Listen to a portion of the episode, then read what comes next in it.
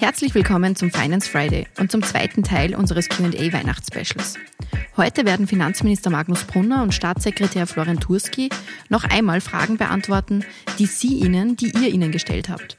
Zum Beispiel sprechen sie über die Lehren, die aus der Chat-Affäre um den ehemaligen BMF-Generalsekretär Thomas Schmidt gezogen wurden, über die Besteuerung von Digitalgiganten wie Facebook und Google, das Zahlungsmittel Bargeld und über den Vorwurf der Opposition, die kalte Progression sei nicht zu 100 Prozent abgeschafft worden. Viel Spaß beim Hören. Eins dieser ganz großen Projekte, die ihr umgesetzt habt, zwar die Abschaffung der kalten Progression. Ein User fragt dazu, dass die Oppositionsparteien immer wieder erklären, dass sie scheinbar nicht völlig abgeschafft wurde. Was sagst du dazu? Wie steht es um die Abschaffung der kalten Progression? Also die Abschaffung der kalten Progression ist, ist ein Thema, das äh, seit 40 Jahren in Österreich diskutiert wird. In jedem Regierungsprogramm dieser Republik die letzten Jahrzehnte war das, äh, war das drinnen. Ähm, manche Finanzminister haben es sogar wirklich versucht abzuschaffen, ähm, ist bisher noch nie gelungen. Jetzt ist es gelungen.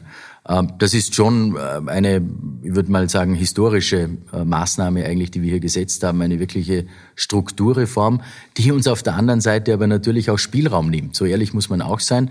Also wir werden nicht mehr in der Lage sein, die nächsten Jahre äh, alle paar Jahre die größte Steuerreform aller Zeiten oder der Zweiten Republik oder was auch immer man immer wieder verkündet hat, ähm, auf den Tisch zu legen, sondern das ist eine automatische, mittelgroße Steuerreform jedes Jahr.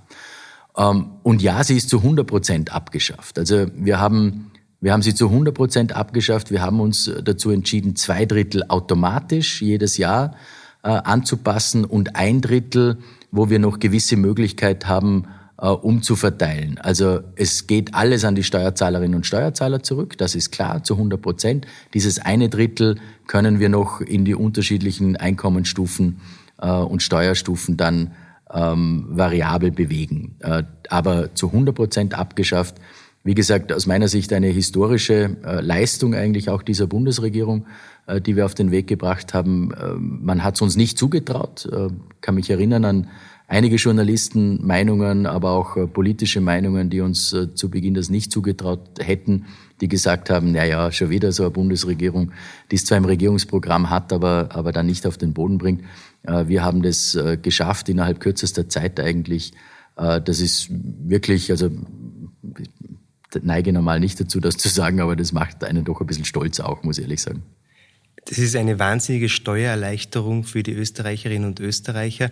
Eine mehr oder weniger zusätzliche Steuer ist ja die Digitalsteuer. Und da stellt jetzt ein User die Frage, wie sieht es denn mit der Zukunft der Digitalsteuer aus?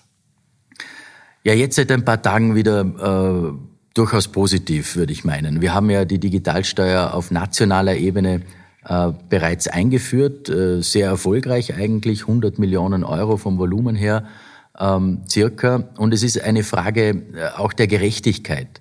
Äh, dass alle wirklich die, dieselben Voraussetzungen haben. Ähm, und auf europäischer Ebene wurde es lang und breit diskutiert, ähm, aber jetzt äh, sehen wir durchaus eine Chance auf Umsetzung auch. Es haben sich ein bis zwei Staaten noch etwas zurückhaltend gezeigt bis vor kurzem. Ähm, und jetzt sehen wir die Chance der Umsetzung sowohl für die Digitalsteuer insgesamt, aber auch für die Mindestbesteuerung. Ähm, und äh, bin sehr froh, dass wir hier auf europäischer Ebene diesen Durchbruch äh, geschafft haben und schaffen werden. Wie gesagt, in Österreich sind wir diesen Weg schon gegangen, äh, sehr erfolgreich gegangen. Aber wenn es natürlich europaweit eingeführt ist oder auch weltweit vielleicht dann sogar mal, dann hat das durchaus auch, was die Gerechtigkeit betrifft, Vorteile. Und wir bleiben auf jeden Fall dran. Das Gegenteil von digital ist analog. Ähm, eine große Diskussion auch der letzten Monate war in Österreich das Bargeld-Volksbegehren. Und da stellt auch ein User die Frage, bleibt das Bargeld als Zahlungsmittel erhalten? Ja, das Bargeld äh, bleibt natürlich äh, erhalten. Äh, das ist ein sehr emotionales Thema, habe ich mitbekommen. Mir ist nur wichtig, dass man die Wahlfreiheit einfach hat. Also wer mit Karte zahlen will, soll mit Karte zahlen. Wer mit Bargeld zahlen will, soll mit Bargeld zahlen. Ich sehe das bei mir in der Familie. Meine Frau ist die Bargeldzahlerin, ich bin der Kartenzahler. Ähm, die Wahlfreiheit sollte man haben, aber ja, zur Beruhigung. Wir haben uns auch auf europäischer Ebene dafür eingesetzt, dass das Bargeld erhalten bleibt. Jetzt gibt es eine Obergrenze, die eingeführt worden ist. Äh, da waren wir nicht so begeistert. Ähm, aber das Bargeld an sich bleibt natürlich bestehen, da kann ich alle beruhigen. Es gibt immer verschiedene, wir haben über Steuern gesprochen, gibt immer verschiedene Begriffe, ähm, wo die Menschen auch durcheinander kommen und deshalb die Frage eines Users, Käst, Köst, Krest, was ist da eigentlich der Unterschied und was bringt es auch dem Einzelnen? Ja, klingt nur ähnlich, sind aber natürlich komplett unterschiedliche äh, Dinge. Wenn ich es der Reihe nach durchgehen kann, die Köst, äh, die Körperschaftssteuer, eine Unternehmenssteuer, ähm, die liegt in Österreich bei 25 Prozent. Äh, da haben wir im Regierungsprogramm vereinbart und jetzt auch schon umgesetzt mit der Steuerreform, äh, dass wir sie stufenweise auf 23 Prozent ähm, zurückbringen, runterbringen. Und das ist insofern wichtig, weil es eine Wettbewerbsfrage auch innerhalb der Europäischen Union ist. Ähm, wir haben Rückmeldung bekommen aus Deutschland beispielsweise, dass das mit Sorge gesehen wird, ähm, und äh, dass das schon für Österreich einen gewissen Wettbewerbsvorteil auch mit sich bringt. Jetzt sind wir kein Niedersteuerland äh, in dem Bereich. Wir bewegen uns da im europäischen Schnitt, aber alle, jedes Prozent, jeder Prozentpunkt ist, glaube ich, ein wichtiger, wenn es um die Wettbewerbsfähigkeit geht und um den Standort äh, insgesamt geht. Und deswegen haben wir an dieser Maßnahme natürlich auch festgehalten, weil es wichtig ist für unsere Unternehmen und für die Wettbewerbsfähigkeit der Unternehmen. Ähm, übrigens sind hauptsächlich kleine und mittlere Unternehmen positiv davon betroffen. Äh, das wird ja auch immer in den Raum gestellt, dass nur die, die Großkonzerne davon profitieren. Nein, es profitieren vor allem kleine und mittlere Unternehmen äh, davon.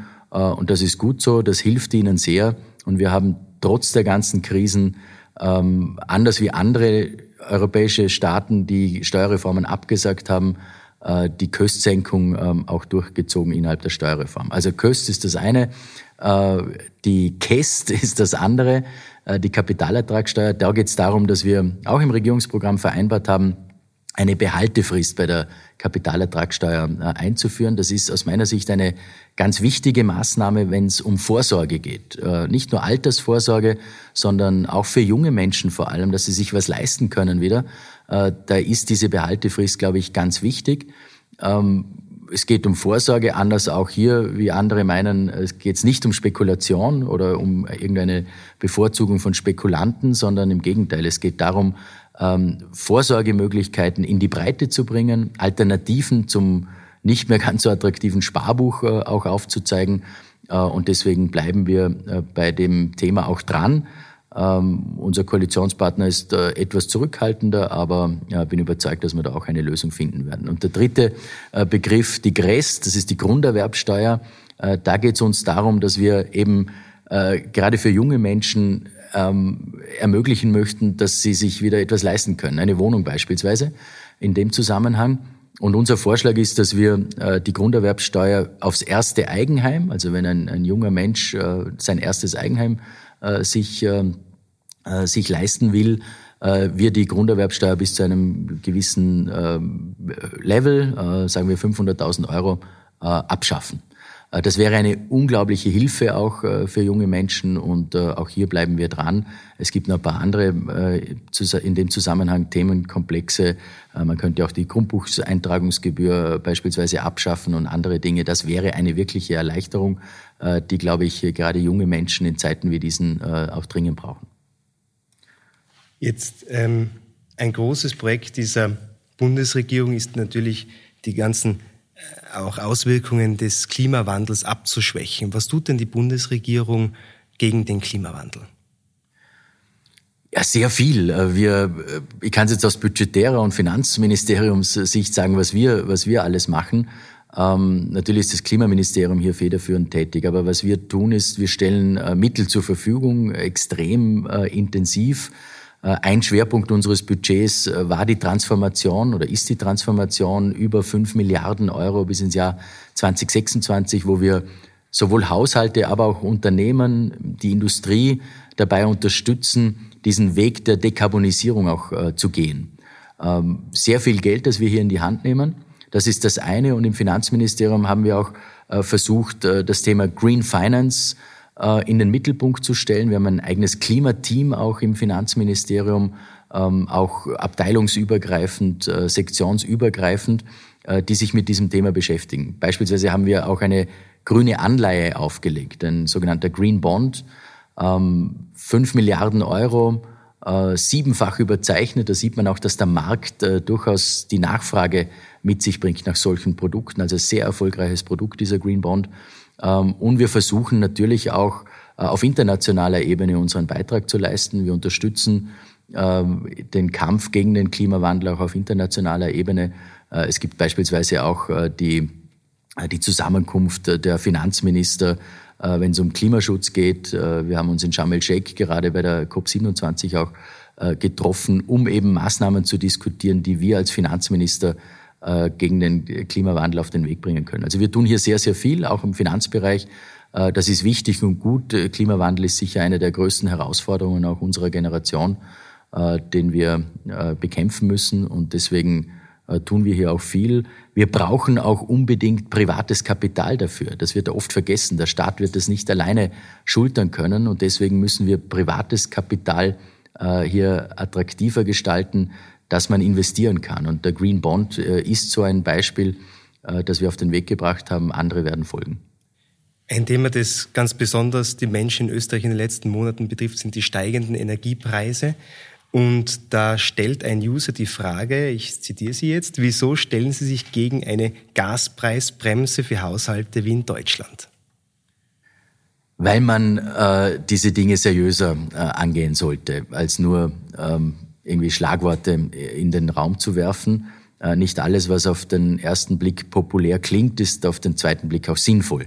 Und ähm, die Deutschen haben eine ganz andere Voraussetzung. Wir haben circa 24 Prozent der Haushalte, die mit Gas heizen. In Deutschland sind es über 50 Prozent.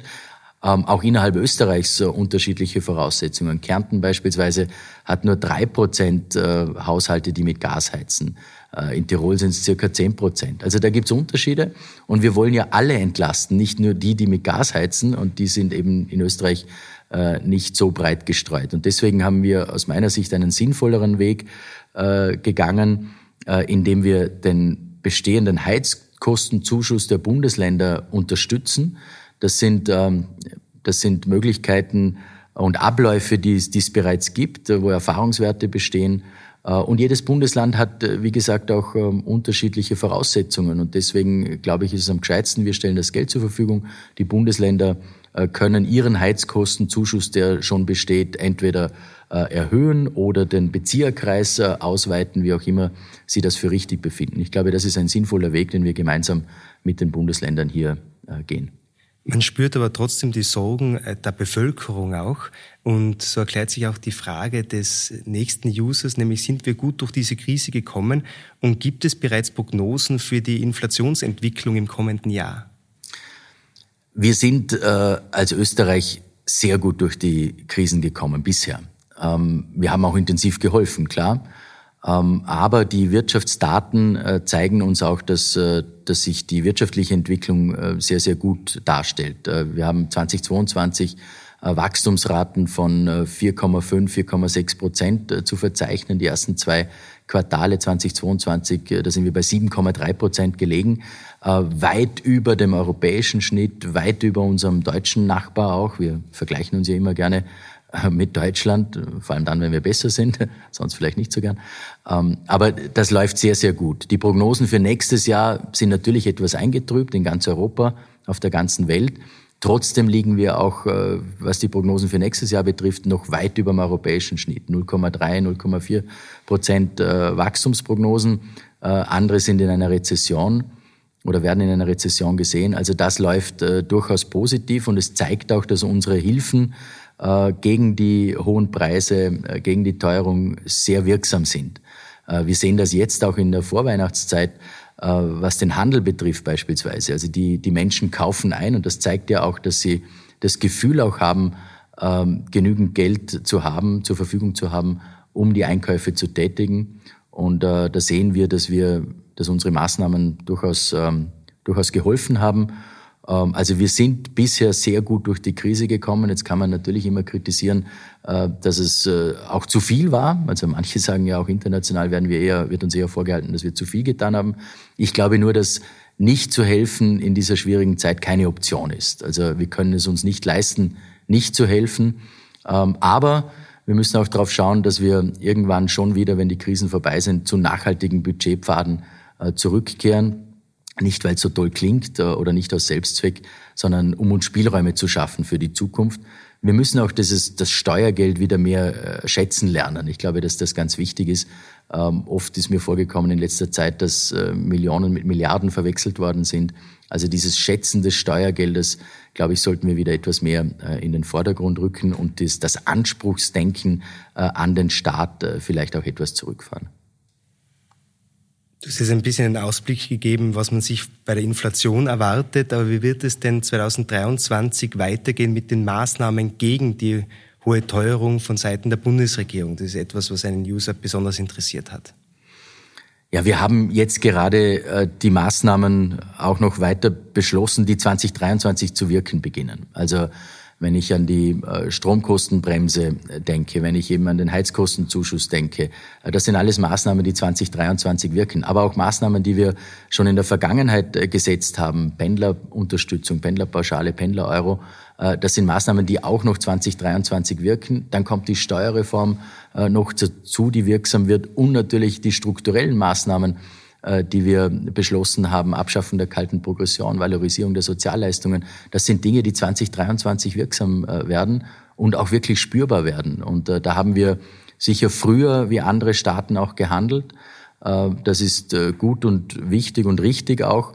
Ähm, und deswegen bin ich froh, dass wir uns, und da bekomme ich zu der vorigen Frage zurück, wie läuft es in der Koalition, dass wir mit, der, mit unserem Koalitionspartner diese Dinge auch beschließen konnten. Ähm, also eine Vielzahl an Maßnahmen, die 2023 äh, wirksam werden, damit wir den Menschen helfen, gut durch die Krise zu kommen, auch den Unternehmen helfen, gut durch die Krise zu kommen. Äh, und wir werden natürlich äh, auch immer wieder hinterfragen müssen, ist es genug, reicht es aus, sind es die richtigen Maßnahmen? Das werden wir auch 2023 tun, aber wir sind sehr gut gerüstet mit diesen Maßnahmen, die wir beschlossen haben und die dann 2023 wirksam werden. Eine abschließende Frage gibt es noch die ganzen Inserate und Chat-Causa, die man hört, auch um einen ehemaligen Generalsekretär des BMF, schreibt ein, ein User, ist doch etwas, was auch dich, Dirk, betrifft. Schlussendlich geht es ums Finanzministerium, in dem du Finanzminister bist. Ähm, wie sehr hat es dich belastet in den letzten Monaten wie bist du damit umgegangen im Ministerium? Ja, die, äh, aus den Fehlern der Vergangenheit muss man natürlich lernen. Wir haben äh, sehr früh begonnen, die Berichte und die Ergebnisse der internen Revision auch zu veröffentlichen, transparent zu machen und äh, unsere Lehren daraus zu ziehen. Äh, da ist in der Vergangenheit äh, sind natürlich Dinge passiert, die nicht in Ordnung sind, die man angehen muss. Wir haben beispielsweise dann relativ rasch das Generalsekretariat aufgelöst, haben diese Abteilungen verteilt, dort wo es inhaltlich auch Sinn macht. Wir haben das Vergabe- und das Rechtswesen neu geordnet in einer Organisationsreform ähm, um das alles transparenter zu machen, die Vergaben insgesamt äh, neu aufgestellt, transparenter gestaltet. Ähm, also unterschiedlichste Maßnahmen, die wir bereits getroffen haben. Wir haben beispielsweise das Inseratenvolumen halbiert von letztem Jahr auf dieses Jahr. Das wäre auch immer ein Kritikpunkt mit Studien und Inserate. Ähm, also da haben wir schon sehr viel getan. Es ist aber ein laufender Prozess, der immer weitergeht. Mir ist wichtig, dass die, das Vertrauen auch in die Finanzverwaltung äh, wiederhergestellt wird. Äh, dass wir uns nicht mit Jets äh, zu beschäftigen haben, sondern wirklich mit Inhalten, mit, mit Steuerreformen, mit der Finanzverwaltung insgesamt, wie sie arbeitet. Ähm, also da sollte es mehr um Inhalte gehen und wir sind da auf einem guten Weg. Wichtig ist, dass man die aus der Vergangenheit lernt, die Lehren daraus zieht, was hier im, im Haus auch passiert ist. Aber die Qualität auch der Mitarbeiterinnen und Mitarbeiter, der Kolleginnen und Kollegen ist hervorragend. Die genießen einen fantastischen Ruf, sind wirklich auch auf internationaler Ebene Expertinnen und Experten. Ähm, und das muss man wieder in den Vordergrund kehren. Das ist ein, ein wichtiges Ziel von mir auch. Ähm, und haben, haben wir ganz gut geschafft bisher. Gibt es immer noch was zu tun, aber ähm, ich glaube, das Vertrauen wieder zurückzugewinnen in die, in die Finanz, in die Finanzverwaltung ist, ist ganz äh, entscheidend. Ein User fragt äh, dich, äh, weil du ja so sportlich auch äh, ausschaust, was du äh, als Ausgleich zum Arbeitsalltag, der ja bei uns beiden ja relativ intensiv ist, ähm, was du so in deiner Freizeit zum Ausgleich machst. Sport nehme ich an, so wie du ausschaust. Also ich mache, Gott sei Dank komme ich schon auch hin und wieder zu Sport. Ich habe das jetzt immer ganz in der Früh gelegt. Um 6.30 Uhr wirklich versuche ich Sport zu machen, damit ich auch ein paar Mal in der Woche dazu überhaupt komme. Aber eins ist natürlich ganz, ganz wichtig ist hin und wieder auch für einen Ausgleich zu sorgen, ob es am Wochenende ist äh, mit Familie oder Freunden oder ob das eben bei mir auch der Sport ist. Weil am Ende des Tages gehört es schon auch dazu, wenn man über die Woche hinweg und auch oft am Wochenende sehr, sehr viel arbeitet, auch zu seinem Ausgleich zu kommen. Ich glaube, das ist auch etwas wichtig, dass man leistungsfähig in der Politik bleibt und auch vor allem einen klaren Kopf hat. Und was ich auch versuche durch äh, den Sport ist immer wieder auch mit Menschen in Kontakt zu kommen und ins Gespräch zu kommen. Ich mache zum Beispiel CrossFit und das kann ich überall auf der Welt machen. Also wenn ich jetzt auch relativ viel auf Reisen war, ich habe dich vertreten dürfen in Brüssel beispielsweise einmal beim Ecofin oder war jetzt in Paris bei der Konferenz zur Ukraine, dann versuche ich auch dort vor Ort eben entsprechend Sport zu machen und mit den Menschen in Kontakt, ins Gespräch zu kommen, um dadurch einfach auch Neues zu erfahren und neue Begegnungen zu haben. Dann darf ich mich bei dir ganz herzlich bedanken, lieber Florian. Ähm, war ein sehr interessantes Gespräch. Äh, vor allem auch danke, dass du die Fragen äh, so intensiv beantwortet hast. Äh, danke auch an die Fragesteller. Natürlich, ähm, es waren ja, intensive Fragen, aber ich glaube, wir haben versucht zumindest, sie so gut wie möglich zu beantworten. Vielen Dank. Ich darf das zurückgeben. Auch dir vielen herzlichen Dank für das Gespräch und auch danke an alle Userinnen und User für die sehr interessanten Fragen. Und jetzt eine ruhige Zeit. Alles Gute. Vielen Dank fürs Zuhören. Wir wünschen Ihnen einen guten Rutsch ins neue Jahr und hoffen, dass Sie auch 2023 weiterhin jeden Freitag den Finance Friday hören. Wenn dir die heutige Folge gefallen hat, dann abonniere den Podcast gerne auf Spotify, Apple Podcast oder einem anderen Podcast-Anbieter deiner Wahl. Mehr Infos zum heutigen Thema findest du in den Show Notes. Für tägliche Updates zur Arbeit der Finanzverwaltung und aktuellen Themen folge uns gerne auf unseren Social-Media-Kanälen. Die Links zu unseren Seiten findest du ebenfalls in den Shownotes. Die nächste Folge des Finance Friday erscheint kommenden Freitag. Bis dahin, alles Gute.